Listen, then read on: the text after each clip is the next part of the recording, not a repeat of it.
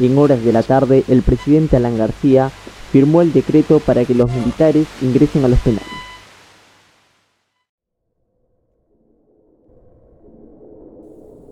Es bueno saber que tú me esperas, maestra. Este sitio no es el paraíso con el que tanto has soñado. Pero estamos organizados y en lucha. Solo en las noches crece la sorda conciencia de que esto es una prisión.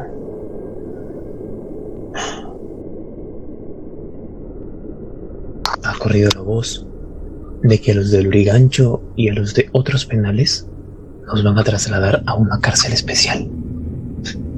Va a haber batalla. Pero aquí nos encontrarán.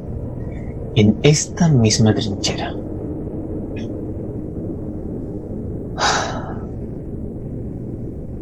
Maestra. Tengo que entregar la carta rápido para que te la puedan llevar. Cumples 90 años. Carajo, solo por eso quisiera estar ahí afuera. Pero paciencia. Estos muros caerán. Estoy bien. ¿Qué digo? Estaré bien. Sabes que no soy un idealista, pero siempre te recuerdo citando a Vallejo. Nos encontraremos, desayunados todos, al borde de una mañana eterna. Te abraza Rubén.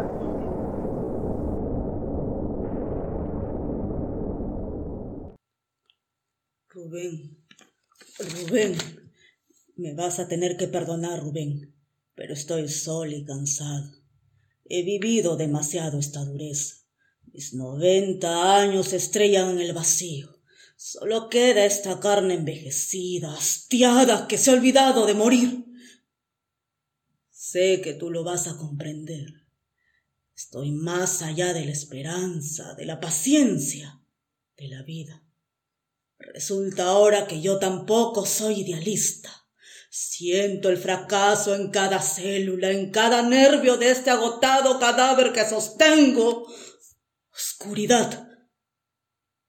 He querido encender una luz en el desierto oscuro. He querido enseñar a los chicos la lección inútil. El dolor camina a mi costado sin atreverse a tocarme, sin recorrer mis venas. Solo lo rabia, Rubén. Solo heredaste la rabia. ¡Arrepiéntate, pecadora! Déjame en paz. ¡Loca! Vas a desgraciar el apellido familiar. Yo no tengo familia. ¡Comunista!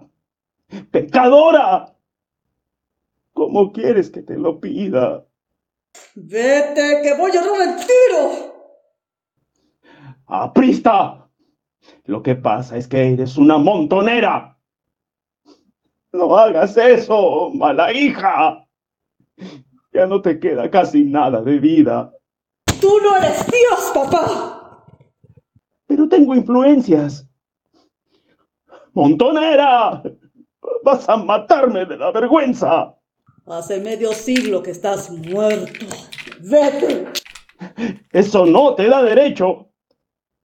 Ay, Dios. Esta muchacha va a cometer un pecado gravísimo. Que quede claro que yo, te, yo se lo advertí. A ti te consta, Señor, que he intentado por todos los medios hacer de ella una cristiana cabal, una ciudadana correcta, con sentido moral y patriótico. No me explico cómo. Es decir, de qué manera vino a conocer a ese anarquista que la perdió. No te permito que hables de mi Ya. Ya, mi niña, ya. Recién te acuerdas de llorar. Las niñas buenas lloran porque no se olvidan de que hay que tener temor de Dios. Cuando tu madre aún vivía, solías refugiarte en mis brazos, asustada, porque tu abuela te contaba cosas de la revolución de Piérola. No quiero que vengan los montoneros, papá, me decías llorando. Yo te sentaba en mis rodillas y te decía, no, mi niña, ya se fueron los montoneros por cocharcas. Allá lejos los ha mandado Pierola, porque ahora él es el presidente. Tú me mirabas asombrada y curiosa y me pedías que te cuente el cuento de los montoneros. Yo te contaba cómo se habían acuartelado en la plazuela del teatro y de allí vigilaban todos los movimientos de la gente. Pero nunca te conté que dejaron mil muertos en Lima y que los cadáveres apestaban. Tal vez debí contártelo también, a ver si así no te torcías como te torciste. Tú eres como este país que oculta a sus muertos, los olvida. Yo también quiero ser olvidada, formar parte de este mar de muertos que es el Perú. Yo la alenté a ser maestra, la más recta de las profesiones para una señorita. Pero jamás se me ocurrió que iba a dedicarse a instruir a esa gente sin remedio, a esa indiada que bajó a Lima, a toda esa zambería que quiere llegar a decente. Los montoneros la asustaban, pero los anarquistas no. Ya te he dicho que no hables de Miguel. No estoy hablando de él sino del descastado de González Prada. A ti te envenenaron esos libelos. Yo, orgulloso de mi hija, y ella leyendo lo que nunca debió escribirse. Sin gente como González Prada, este país sería el que siempre debió ser. Fue Miguel el que te dio esos libros. Él corrompió tu alma pura. Un anarquista de lo peor. Te rogué que te alejaras de él. Y lo hice para mi desgracia. Fue una estupidez no fugarme con él. ¿A qué viene toda esa perorata de nostalgia? Lo perdí por mi culpa, no por darte el gusto a ti. Cierto, te alejaste de él, pero ya no había nada que hacer. Sus ideas, sus pensamientos estaban vueltos del revés se volvió una mujer dura, intolerante. Me hice maestra de pobres. Era la parte que me tocaba cumplir en el sueño que construimos con Miguel. Un largo sueño. Solo vivía para sus cholitos y, y para las cartas que él enviaba desde Trujillo. Creía que yo no me daba cuenta, porque él escribía a la casilla postal, nunca a la casa.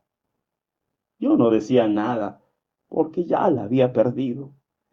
Y para evitar la vergüenza. Demasiado largo. Diez años de ir al correo para alimentar el sueño que nos unía. Era algo mucho más grande que el amor. Era la unión para construir un mundo nuevo. Es triste reconocerlo, pero cuando fallecí, sabía a ciencia cierta que ella correría donde él y no esperó por respeto a su padre, no. Era ese gusto por lo clandestino, por lo mal visto lo que la alentaba. Yo cumplí con mi parte. Abrí mi escuela a todo el que no tuviera dónde aprender. Les enseñaba la lección más hermosa que pueden aprender los hombres, la de la unión, siempre sumar, nunca dividir. Ese era el camino al paraíso en la tierra que íbamos a construir juntos, indios y negros, blancos y cholos, hombres y mujeres. Se tornó ilusa, y de ilusa en alguien con ideas peligrosas. En mi escuela el Perú no era ese mendigo sentado sobre una banca de oro, no. Éramos muchos, decididos, marchando con el corazón en la mano y mirando lejos.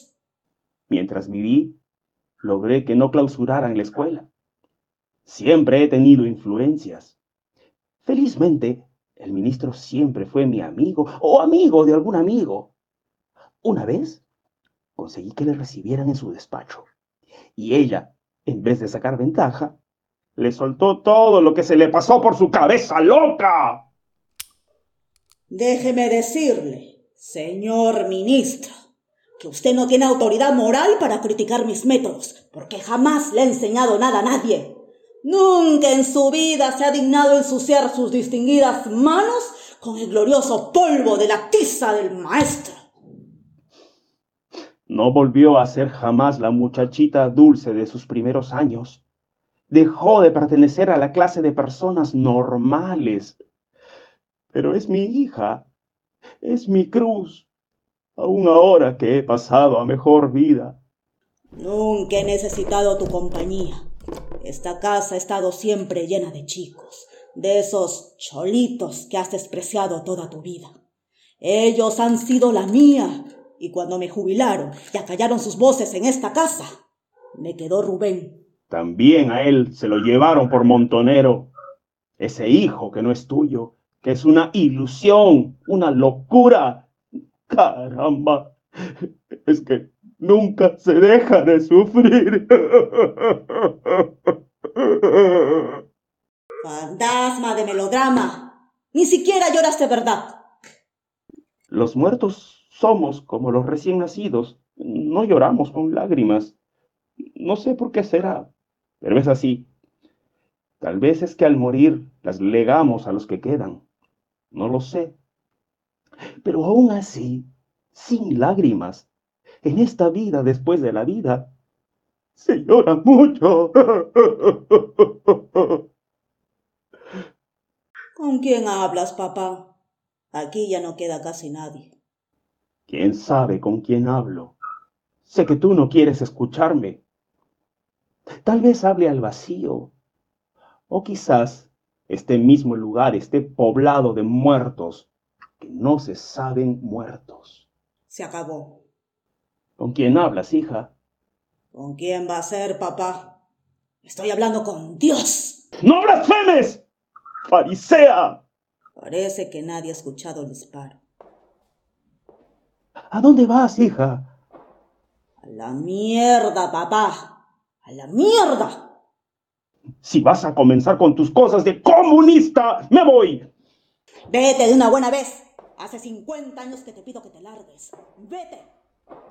Habráse visto, mocosa atrevida. Amotinamiento coordinado de los terroristas en los penales de Lima. El país se viene abajo. La indiada se levanta en armas. El orden se quiebra. La culpa de todo esto la tienen el fascineroso de González Prada y el arribista de Aya de la Torre.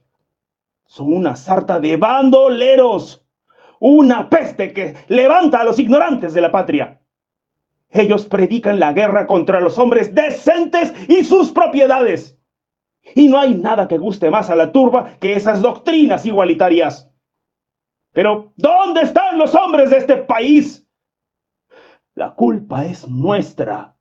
Debimos criar a nuestros hijos para la guerra, no para las letras.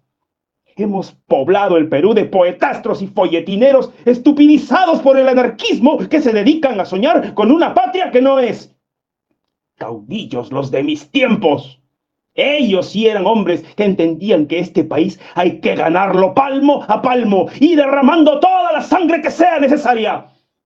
Ellos sabían que no basta con tener ideas, sino que hay que actuar con paso firme en el escenario de la historia. Las cosas que me ha tocado ver. ¡Epa, hombre! Me asustó.